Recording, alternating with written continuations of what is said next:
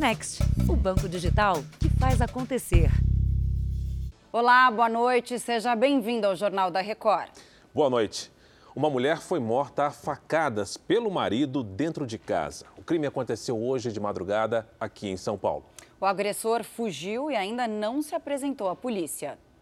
O crime foi no último andar deste prédio, na área central de São Paulo. De acordo com a síndica, o casal havia se mudado ontem para o apartamento. Karen do Prado foi morta a facadas pelo marido. Ela morreu no local.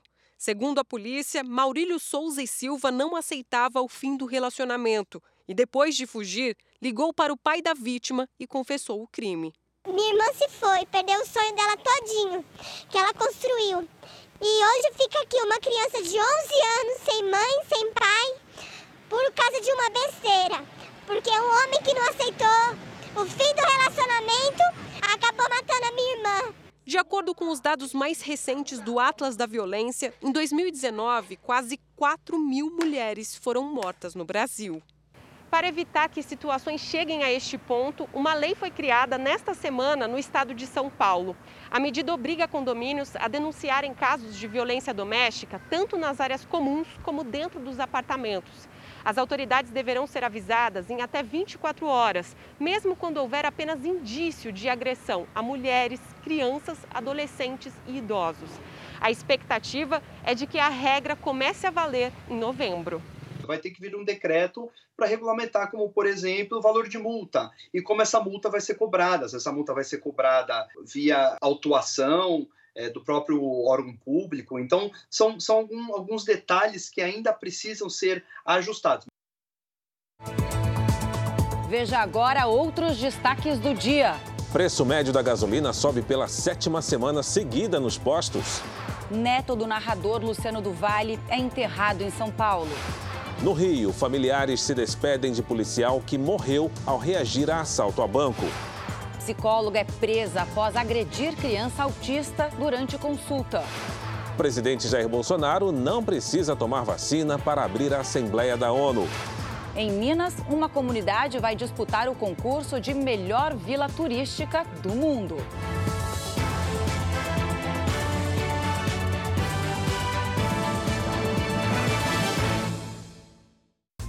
Oferecimento Bradesco. Pague do seu jeito. Curta o futuro agora.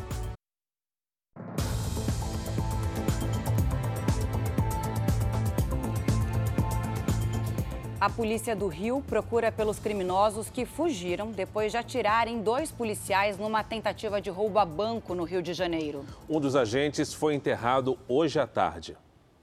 A última homenagem reuniu parentes, parceiros de trabalho e os fiéis amigos.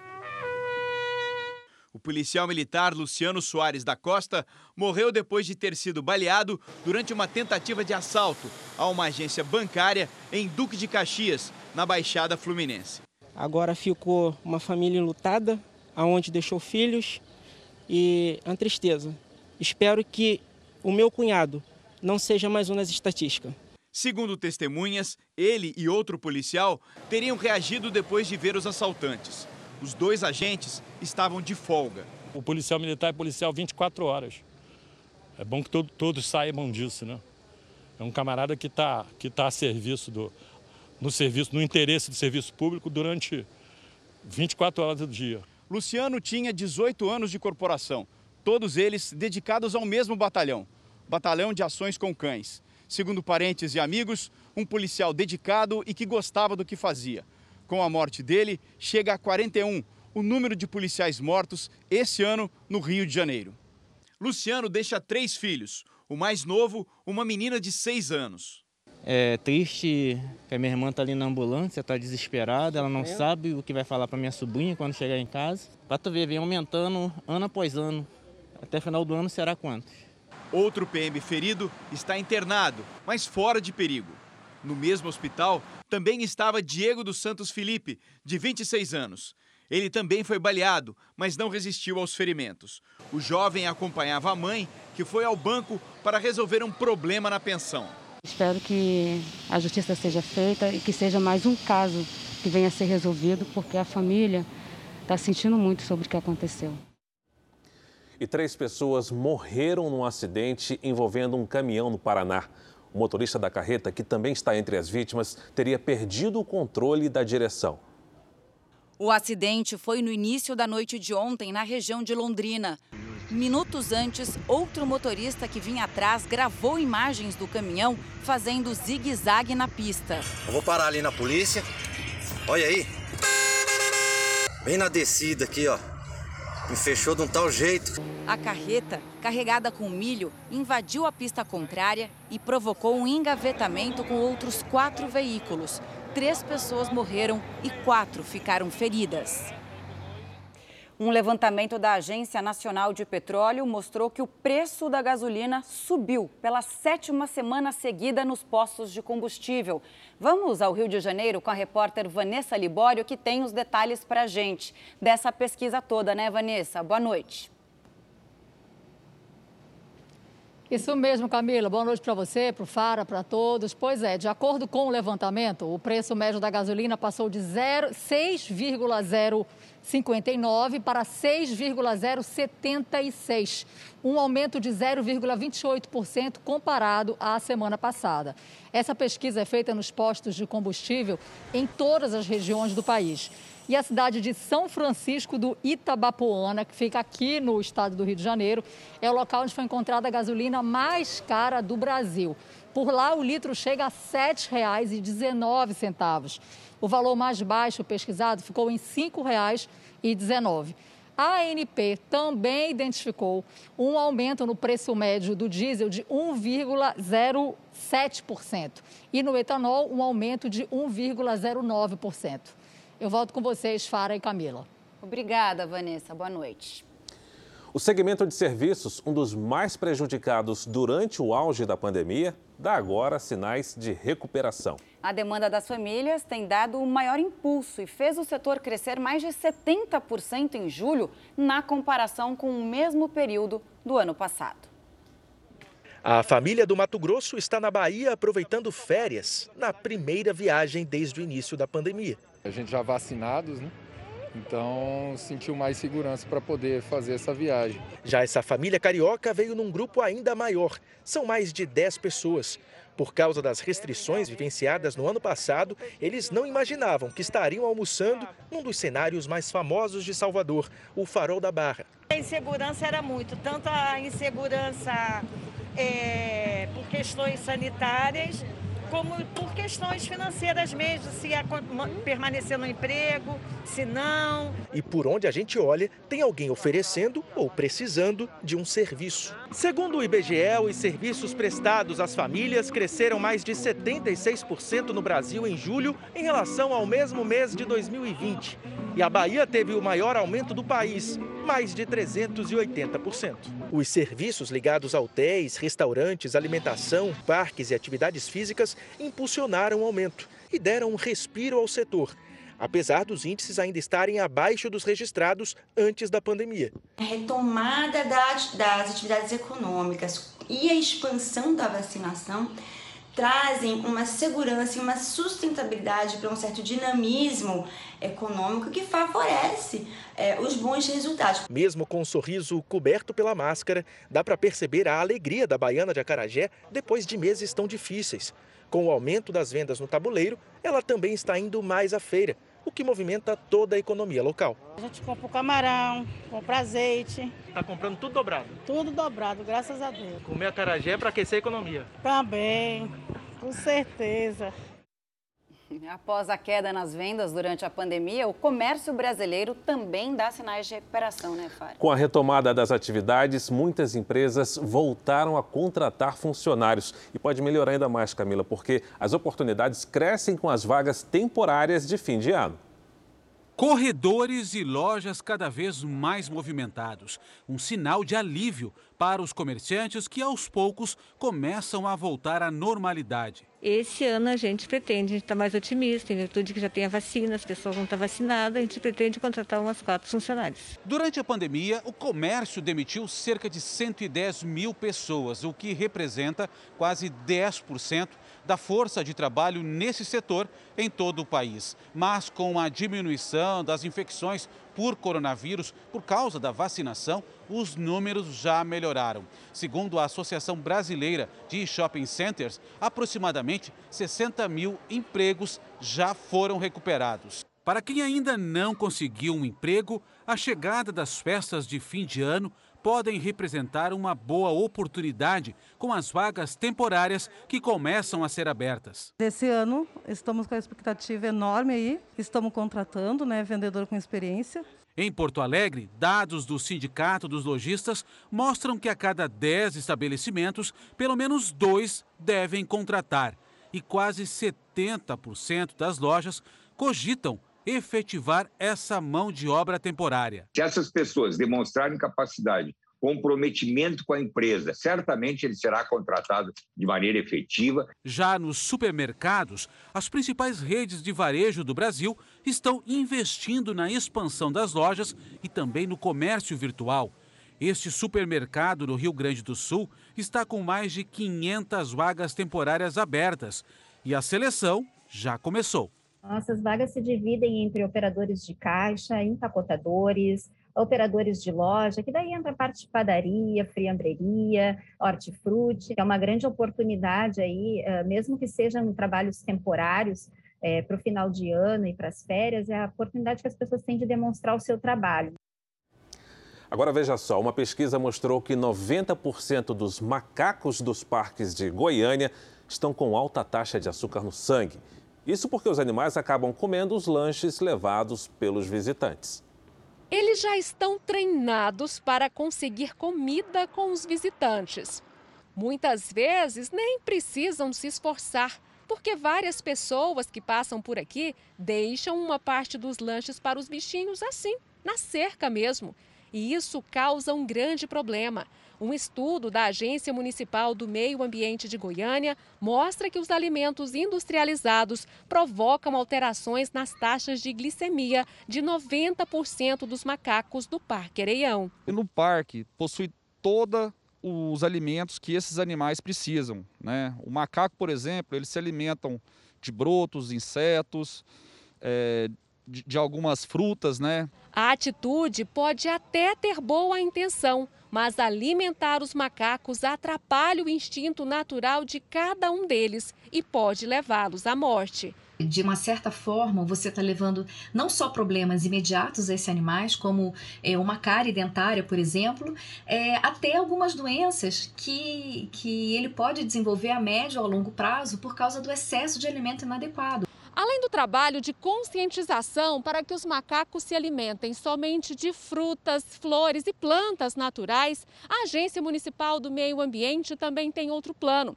trocar todas as lixeiras que são abertas por outras fechadas. Isso também para evitar que os animais sejam contaminados com doenças humanas. Existem algumas doenças virais que, transmit, que se transmitidas para o macaco, ela é fatal, né? O herpes é um exemplo, né?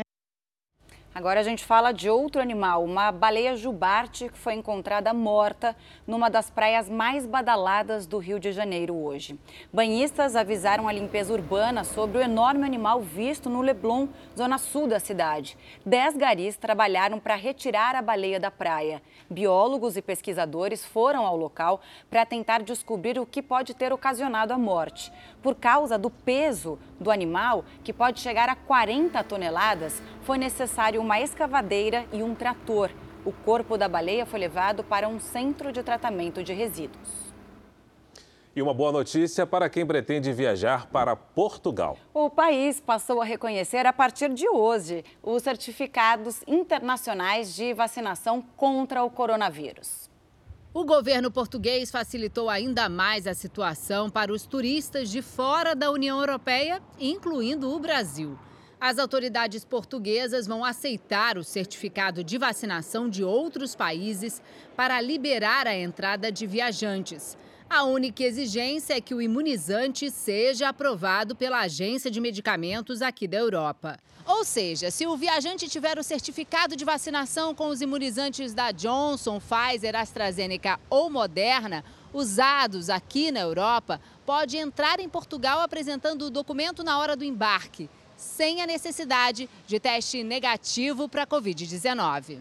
No caso do turista brasileiro que recebeu a Coronavac, que não é aprovada pela Agência de Medicamentos da Europa, o passageiro segue com a necessidade de apresentar um teste negativo para a doença. A nova medida também vale para os viajantes de cruzeiros e tem prazo até o dia 30 de setembro, podendo ou não ser renovada. A Alemanha vai pelo mesmo caminho e também colocou fim à quarentena para turistas que chegam do Brasil. A partir de amanhã, para entrar no país, basta mostrar o diagnóstico negativo para a Covid-19 feito 72 horas antes do embarque. Vacinados com a Coronavac também já estão liberados para entrar na Holanda e Espanha. Os dois países aceitam a lista de vacinas aprovadas pela OMS. O número de brasileiros que tentam imigrar ilegalmente para os Estados Unidos vem crescendo a cada ano. E a mineira Lenilda dos Santos foi a vítima mais recente de uma travessia perigosa para entrar no país. No rosto, um sorriso sempre confiante. No corpo, a roupa que parecia mais adequada para a longa travessia. Lenilda pagaria 25 mil dólares aos coiotes quando chegasse aos Estados Unidos. Deixou a casa que ela tinha empenhorada com o coiote para poder ela chegar lá, pagava ele, né? Aí a pessoa de lá ia arrumar o dinheiro para ela, ela pagava o coiote e tirava a casa dela da penhora. Mas ela não conseguiu manter o ritmo dos três amigos de infância que acompanharam na travessia da fronteira. Não, eu dormi aqui, eu não aguentei, não. Tô sozinha, mas eles estão vindo me buscar para ficar de boa. Os áudios que ela gravou antes de morrer revelam uma mudança dramática na voz.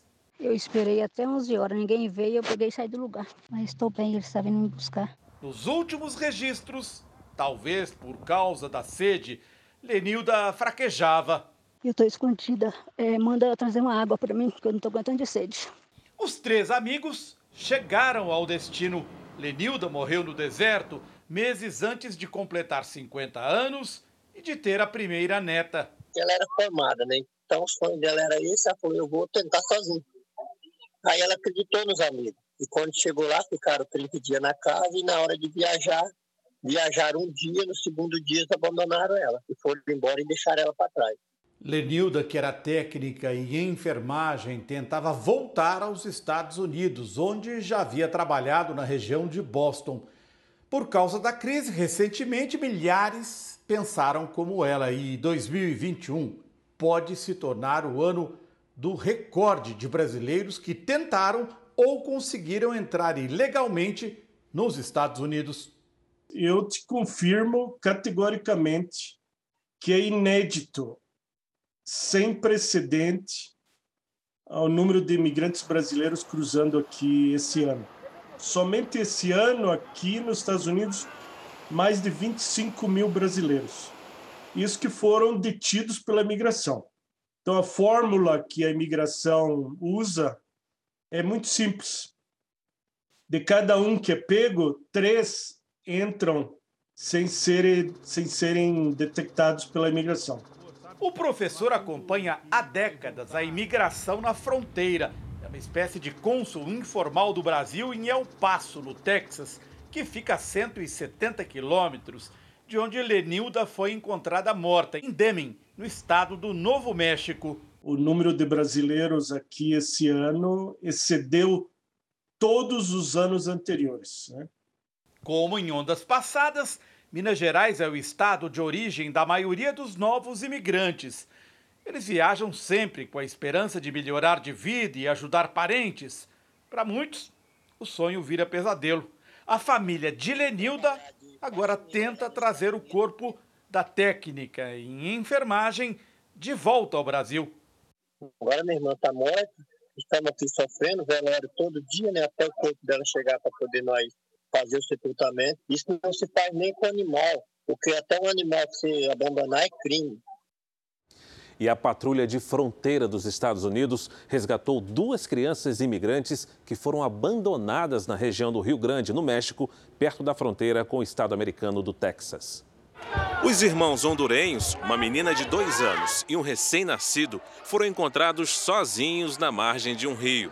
As autoridades não sabem a identidade dos pais. O episódio acontece em meio a uma nova onda de imigrantes que tentam cruzar ilegalmente a fronteira para chegar em território americano. Hoje, o governo dos Estados Unidos anunciou o aumento da capacidade de voos de deportação para as mais de 10 mil pessoas que estão retidas num acampamento improvisado no Texas. Os imigrantes, a maioria hondurenhos, estão dormindo a céu aberto sob condições precárias. E um grupo se reuniu hoje em frente ao Congresso americano contra as prisões e acusações de cerca de 600 pessoas. Elas são suspeitas de invadir o Capitólio em janeiro. Um comício foi realizado com forte presença policial. Eram esperadas mais de 700 pessoas, mas cerca de 200 participaram do evento. A polícia do Capitólio disse que pelo menos quatro pessoas foram presas na manifestação. Entre elas, um homem que estava com uma arma. Um outro suspeito, que portava uma faca, foi retirado do local. Pelo menos 67 pessoas que participaram da invasão ao Congresso no início do ano continuam presas. Vamos aos números de hoje da pandemia. Segundo o Ministério da Saúde, o país tem 21 milhões 230 mil casos de Covid-19. São mais de 590 mil mortos. Foram 935 registros de mortes nas últimas 24 horas. Também entre ontem e hoje, 100 mil pessoas se recuperaram. No total, já são 20 milhões 280 mil pacientes recuperados e 359 mil seguem em acompanhamento. O Brasil está na contagem regressiva para colocar em operação um dos submarinos mais modernos do mundo. O equipamento será o primeiro de uma série de cinco que estão sendo construídos numa base naval da Marinha, no litoral do Rio de Janeiro. A equipe do Jornal da Record foi conhecer o local.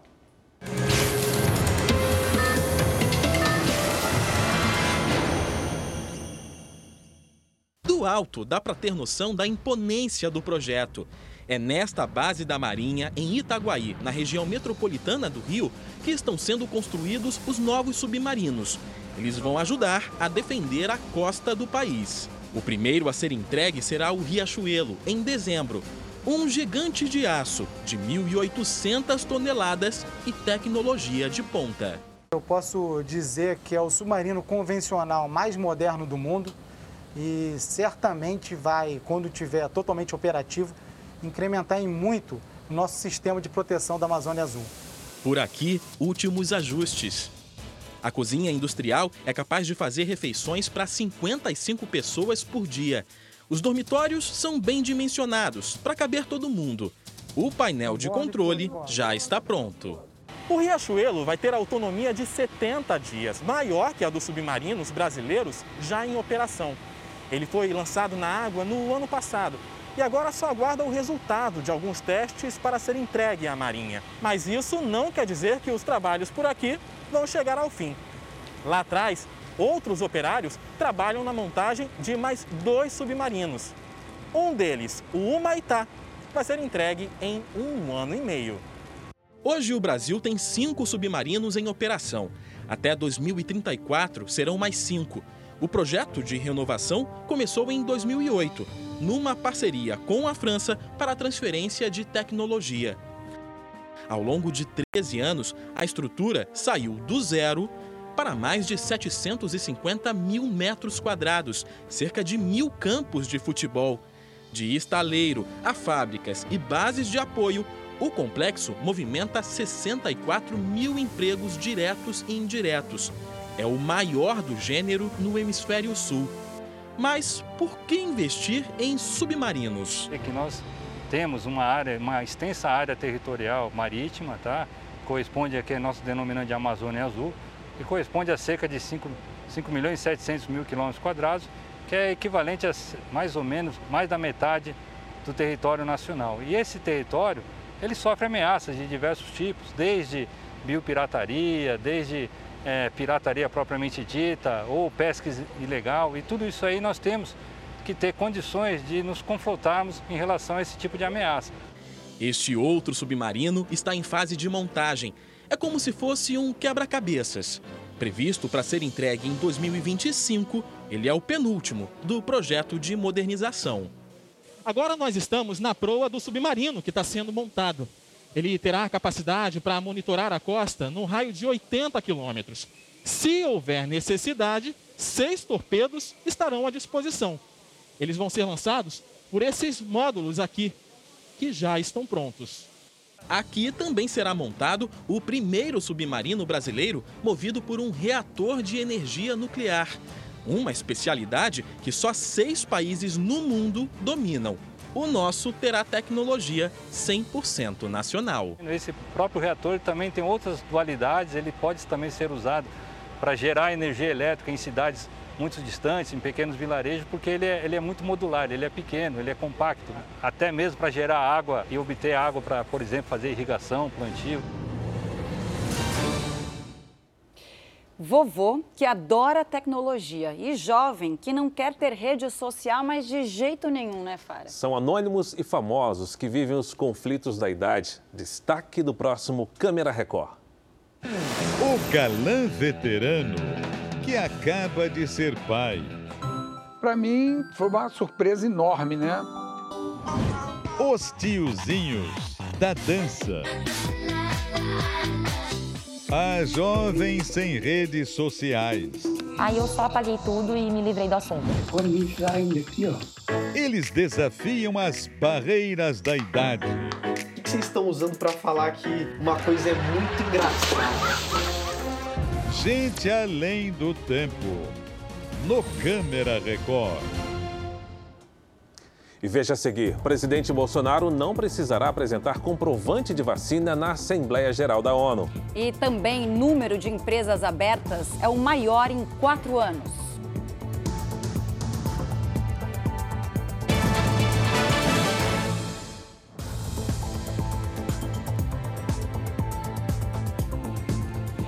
Presidente Jair Bolsonaro viaja amanhã para Nova York, onde fará o discurso de abertura da Assembleia Geral da ONU.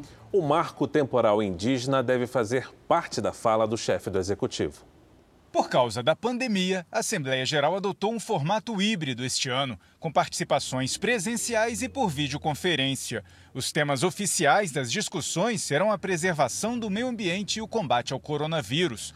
Bolsonaro confirmou presença e vai levar a Nova York uma comitiva com 19 pessoas. Entre as autoridades, oito ministros, como Paulo Guedes, da Economia, Marcelo Queiroga, da Saúde, Luiz Eduardo Ramos, da Secretaria-Geral da Presidência e Augusto Heleno, do Gabinete de Segurança Institucional. A primeira-dama, Michele Bolsonaro, e o deputado federal Eduardo Bolsonaro, filho do presidente, também viajam com a comitiva.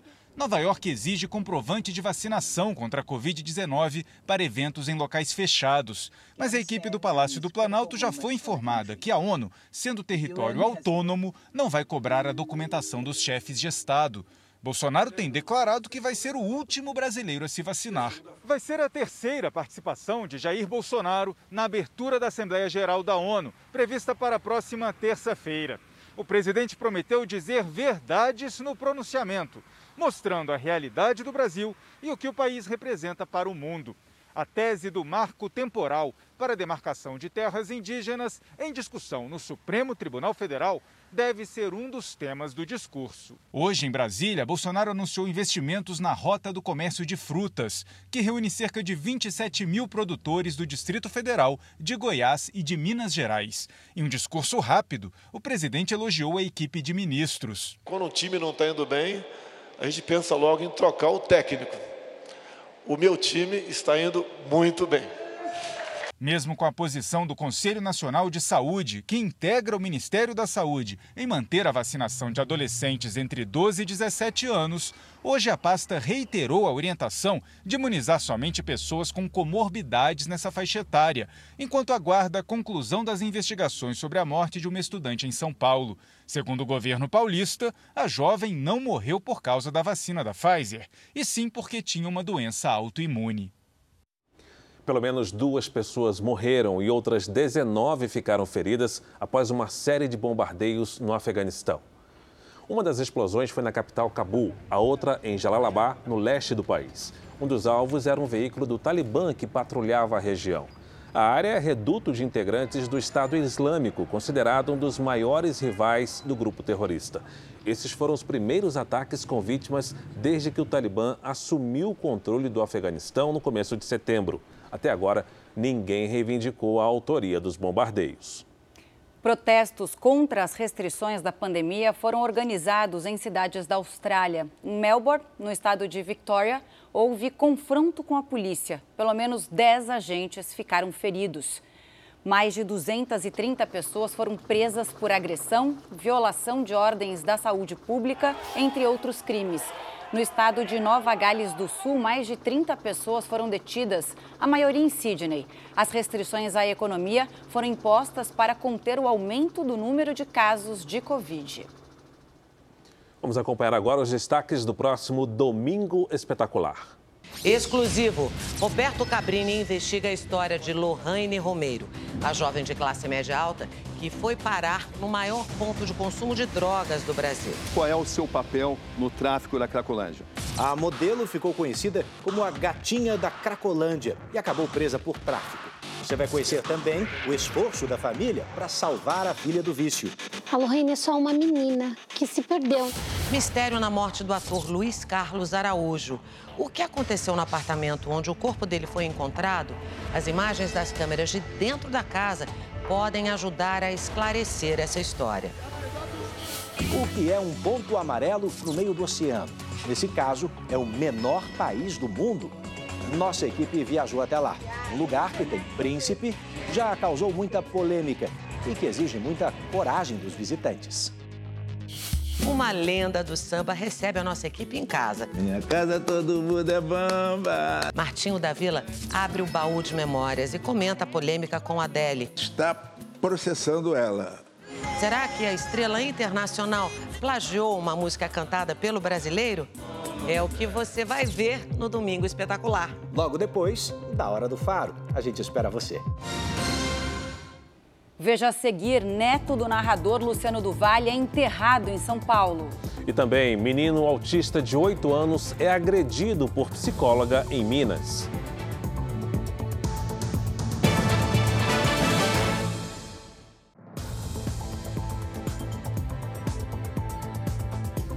O neto do narrador Luciano do Vale foi enterrado na tarde deste sábado, dia em que faria 30 anos. Ele foi baleado na cabeça na quarta-feira durante um assalto na zona sul de São Paulo. A polícia pediu a prisão temporária do dono da moto usada no crime. Era para ser um dia para comemorar mais um ano de vida. Lucas do Vale completaria 30 anos. Balões foram distribuídos no cemitério para homenageá-lo. Ele era casado e fazia planos de seguir a carreira do avô. Meu filho com certeza estava seguindo o mesmo caminho. Já estava narrando jogos, né, como vou. Vocês que estão aí do outro lado sabem disso. Um menino cheio de luz. Hoje ele está, inclusive, completando 30 anos. Mas eu tenho certeza que ele está fazendo a passagem dele de uma maneira linda no dia do aniversário dele, para encontrar com o avô dele. O neto do narrador esportivo Luciano do Vale, falecido em 2014, passou três dias internado na UTI. Lucas foi baleado na cabeça durante um assalto, ao estacionar o carro em frente a uma quadra, onde pretendia treinar. O veículo foi roubado e abandonado a dois quilômetros do local do crime. Ontem à noite, a motocicleta usada pelos criminosos foi encontrada pela polícia na comunidade Heliópolis, a maior de São Paulo. A partir da placa, o dono foi localizado e já prestou depoimento. Ele disse que vendeu a motocicleta, mas a transferência da documentação não foi feita. Só que digitais dele foram encontradas no veículo. Para a polícia, era ele quem pilotava a moto no momento do crime. Agora há pouco foi pedida a prisão temporária do suspeito. Os investigadores querem analisar ligações e mensagens enviadas pelo suspeito no dia do crime. Um menino autista de 8 anos foi agredido por uma psicóloga em Coronel Fabriciano, Minas Gerais. As agressões foram flagradas por câmeras de segurança. A câmera instalada na sala da família mostra o momento em que a psicóloga puxa o braço da criança com violência. O menino de 8 anos é autista. Ele é beliscado e tem o rosto apertado pela jovem. Repare que o garoto fica bastante agitado durante as agressões. A psicóloga trabalhava com a vítima há quatro anos.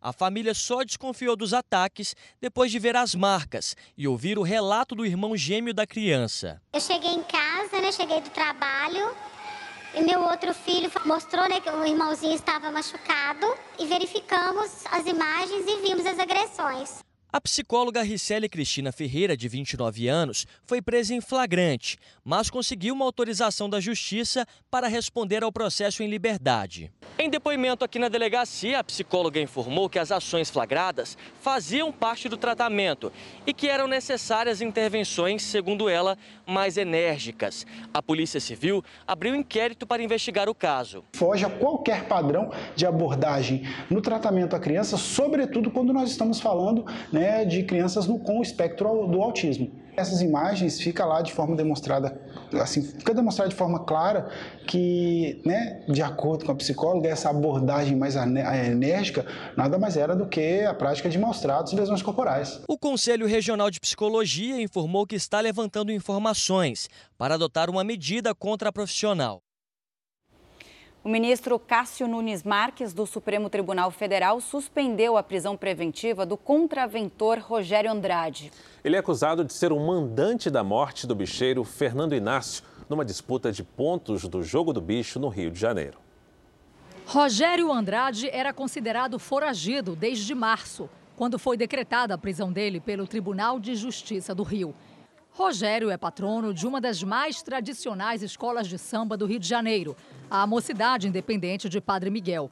Ele foi acusado de ser o mandante da morte de Fernando Inácio, de 55 anos, em novembro do ano passado, neste heliponto, em uma das avenidas mais movimentadas do Rio. Fernando Inácio havia acabado de pousar de uma viagem de helicóptero quando foi atingido por tiros de fuzil. Quatro homens foram identificados pela polícia como os executores do assassinato. Entre eles, o policial militar Rodrigo da Silva Neves, que está preso desde janeiro. De acordo com as investigações, o cabo da PM e os outros suspeitos teriam trabalhado como seguranças de Rogério de Andrade e também da quadra da escola de samba. O ministro Cássio Nunes Marques considerou frágeis os argumentos que levaram à decretação da prisão.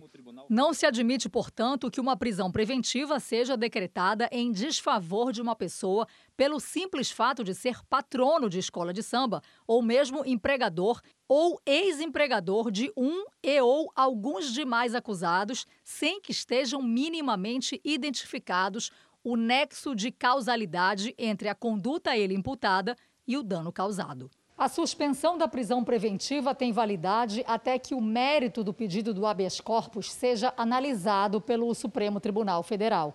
Os advogados de Rogério Andrade querem ainda que a ação penal contra ele seja encerrada. Rogério Andrade é sobrinho do contraventor Castor de Andrade, que morreu em 1997. Fernando Inácio era genro de Castor. Os conflitos pela herança dos negócios da família foram marcados por atentados e mortes nas últimas décadas. Um dos filhos de Castor de Andrade também foi assassinado. Em 2010, uma bomba explodiu no carro em que o filho de Rogério Andrade dirigia. O jovem de 17 anos morreu por engano. O alvo era o pai dele. Em 2019, Fernando já havia sido investigado por suspeita de financiar um grupo de matadores de aluguel.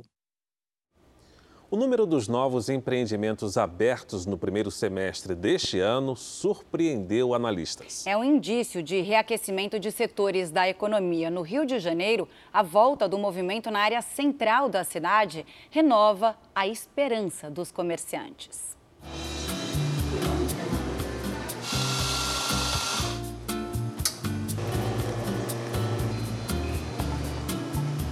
Abrimos no dia 10 de março desse ano, de 2021. Plena pandemia ainda. Em plena pandemia. É, ninguém aqui confundiu datas, não. Essa cafeteria começou a funcionar há seis meses. É, tem que ter coragem, viu? Mas a vida de empreendedor é essa mesmo, assim, zero estabilidade, só risco que toma, mas é aquilo, é um sonho, né, de começar a empreender, a gente veio com a, com a cara e a coragem aí. E o Salomão garante: as portas não ficaram mais fechadas por muito tempo. A gente começou, por exemplo, com três funcionários, né? A gente já está com seis hoje. Então é um bom sinal, sabe? As coisas estão caminhando bem, sim.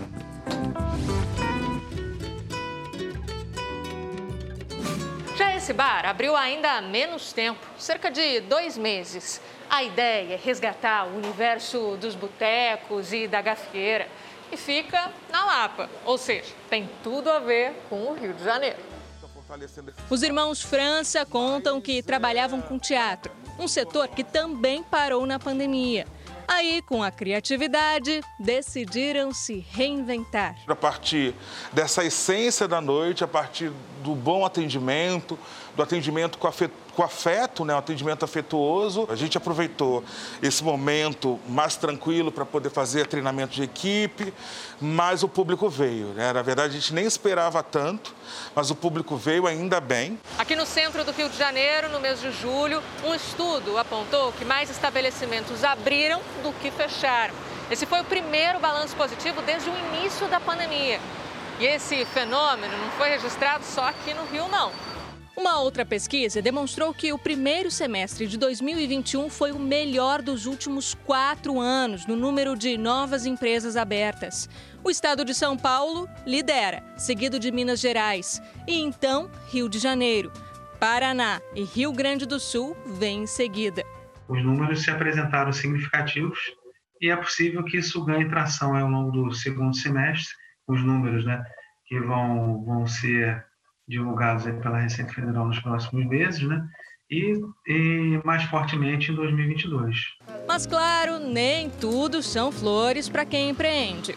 Teve algum momento assim que você ficou em dúvida? Isso é todo dia. É, é cheio de altos e baixos, sabe? Mas é aquilo, né? Os frutos também são recompensadores. Salomão optou por uma loja em prédio comercial. Já o Rodrigo elegeu a Lapa, tradicional bairro da boemia, e buscou compensar os gastos usando a crise a seu favor. Quando você tem é, o valor dos imóveis mais baixo, quando você tem é, até, até relação do custo de produtos um pouco mais reduzidos, é uma relação de, de necessidade, oportunidade e, e garra. E claro, todos eles já estão pensando em quando a pandemia acabar. As pessoas vão estar enlouquecidas querendo socializar e esse espaço vai estar de coração aberto. Vai dar para sambar tranquilo e aliviado, para comemorar. Sambar e dançar coladinho, como, como diz a gafieira. Os turistas espaciais retornaram hoje à Terra depois de uma viagem histórica que durou três dias. É a primeira vez que uma nave tripulada apenas por civis alcança a órbita terrestre. A viagem também foi a que transportou humanos mais longe desde Apolo 11, que em 1969 levou os primeiros astronautas à Lua.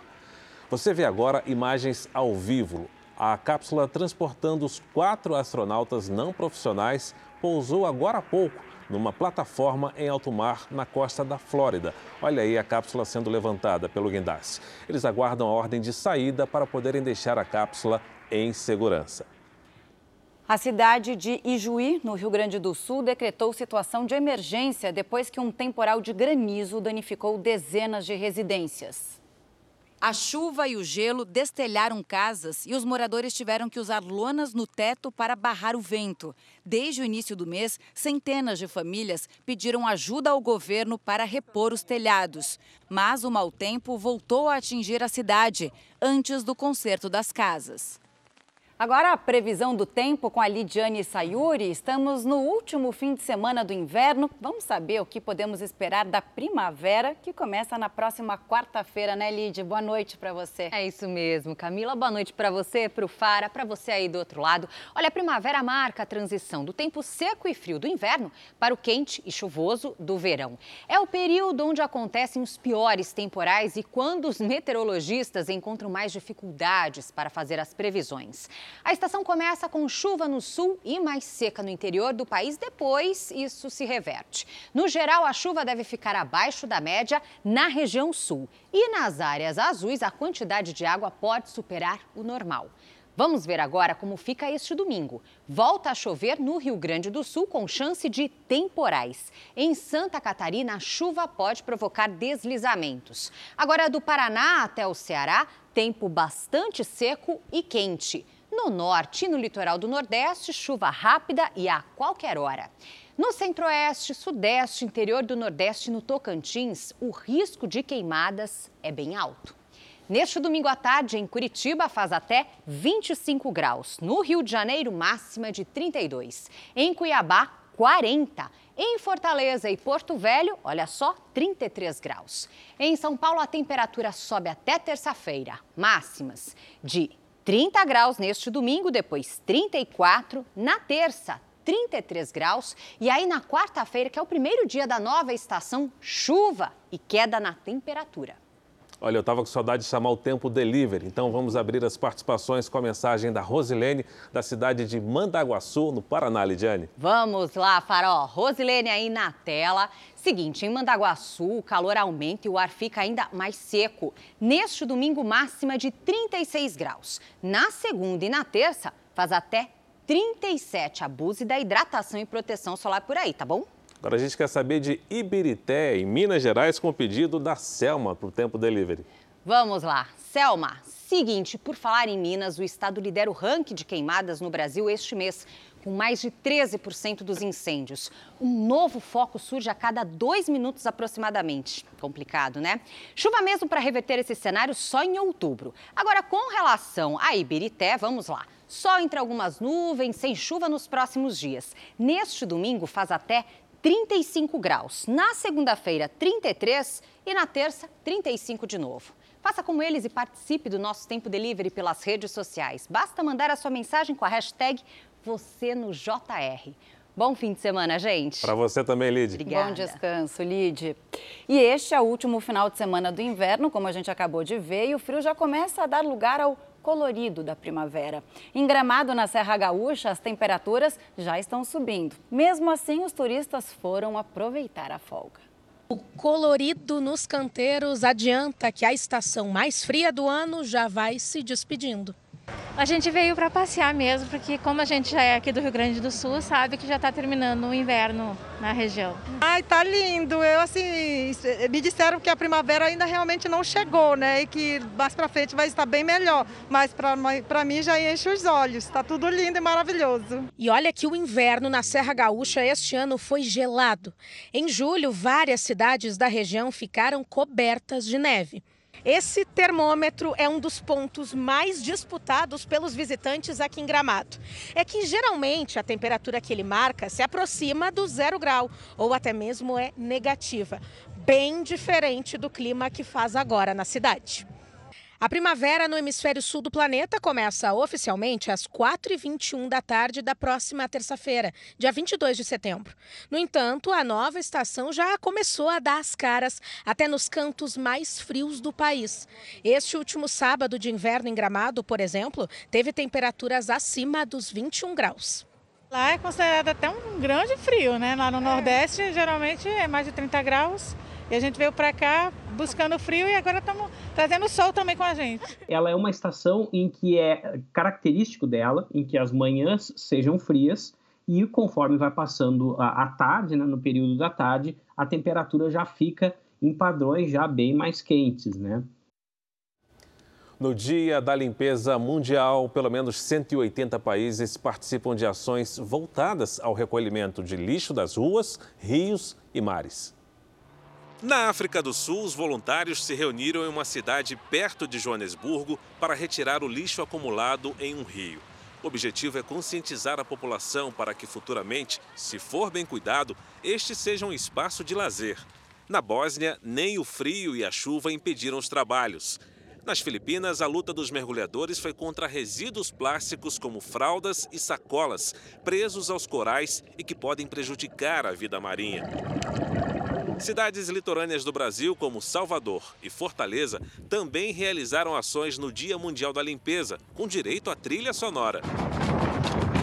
Em Santos, no litoral de São Paulo, o evento contou com a presença da campeã olímpica da maratona aquática, Ana Marcela Cunha. Eu preciso de um ambiente limpo para poder competir, para poder treinar. A gente sabe o quanto está sendo mais difícil ter locais é, próprios para poder competir, para poder nadar. No Rio de Janeiro, cerca de 500 voluntários recolheram lixo de rios e praias. Uma parte do material recolhido será enviada para reciclagem. O Jornal da Record traz agora o andamento da vacinação em todo o país. Somadas as aplicações da primeira, segunda e terceira doses, 327 mil pessoas receberam a vacina contra o coronavírus nas últimas 24 horas. Hoje, o Brasil tem mais de 141 milhões 365 mil vacinados com a primeira dose e 79 milhões 780 mil brasileiros completaram a imunização. Vamos agora a um panorama em algumas regiões. No Sudeste, o Rio de Janeiro já aplicou a primeira dose em 11 milhões 309 mil pessoas. Isso representa quase 65% dos moradores do estado. No Centro-Oeste, Mato Grosso tem 2 milhões 114 mil vacinados, o que corresponde a mais de 59% dos moradores. No Nordeste, o Maranhão tem 3 milhões 875 mil vacinados com a primeira dose. Mais de 54% dos habitantes estão parcialmente imunizados. No Norte, o Pará vacinou pouco mais de 4 milhões 297 mil pessoas. Quase 49% dos paraenses receberam a primeira dose. No portal r7.com você pode acompanhar a situação de todos os estados no mapa interativo. Belém é uma das cidades com as piores calçadas do Brasil, hein? Além de terem problemas de estrutura, os comerciantes dominam as passagens com mesas e até lojas. Na área comercial de Belém tem manequim, roupas penduradas e barracas por todos os lados. Andar por aqui já é difícil. Imagina então com uma cadeira de rodas. Neste outro bairro, até uma lanchonete foi montada bem no meio da passagem. Aqui a calçada virou estacionamento para carro. Já à noite, os donos de restaurantes ocupam o espaço com mesas para clientes. No início da noite, você ainda consegue passar, mas conforme vai, vai aumentando o movimento, já começa a obstruir tudo. A ocupação indevida das calçadas não é o único problema aqui em Belém. As péssimas condições agravam ainda mais essa triste realidade. Toda calçada tem que ter um padrão que é estipulado pela Associação Brasileira de Normas Técnicas. Mas nem todas as cidades cumprem essas regras ou fiscalizam para que as normas sejam aplicadas. Por isso, Belém aparece como a capital com as piores calçadas de todo o país. Uma pessoa que utiliza uma bengala nas calçadas de Belém teria muita dificuldade porque as calçadas possuem muitos buracos, né, e elas, muitas delas estão fora dos padrões regimentais que a gente tem hoje em dia pela ABNT. São buracos no meio do caminho. Faltam rampas para acessibilidade e existem desníveis que se transformam em verdadeiras armadilhas para pessoas com deficiência. Nós temos tudo o que nos dá o direito de ter uma cidade, uma calçada cidadã. Portanto, acima de tudo, falta é mais vontade política do que legislação para esse município. Agora a gente vai mostrar uma outra realidade desse assunto. Em Tóquio, mais de 480 mil pessoas têm algum tipo de deficiência física, segundo dados do governo. Nos últimos anos, a capital japonesa vem se remodelando para garantir mais acessibilidade e inclusão social. ruas e calçadas que facilitam o acesso de cadeirantes. Banheiros públicos com corrimão, pia mais baixa e botão para chamada de emergência. Malha ferroviária com elevadores, rampas e trens adaptados. São itens como esses que facilitam o dia a dia de Josh Crystal em Tóquio.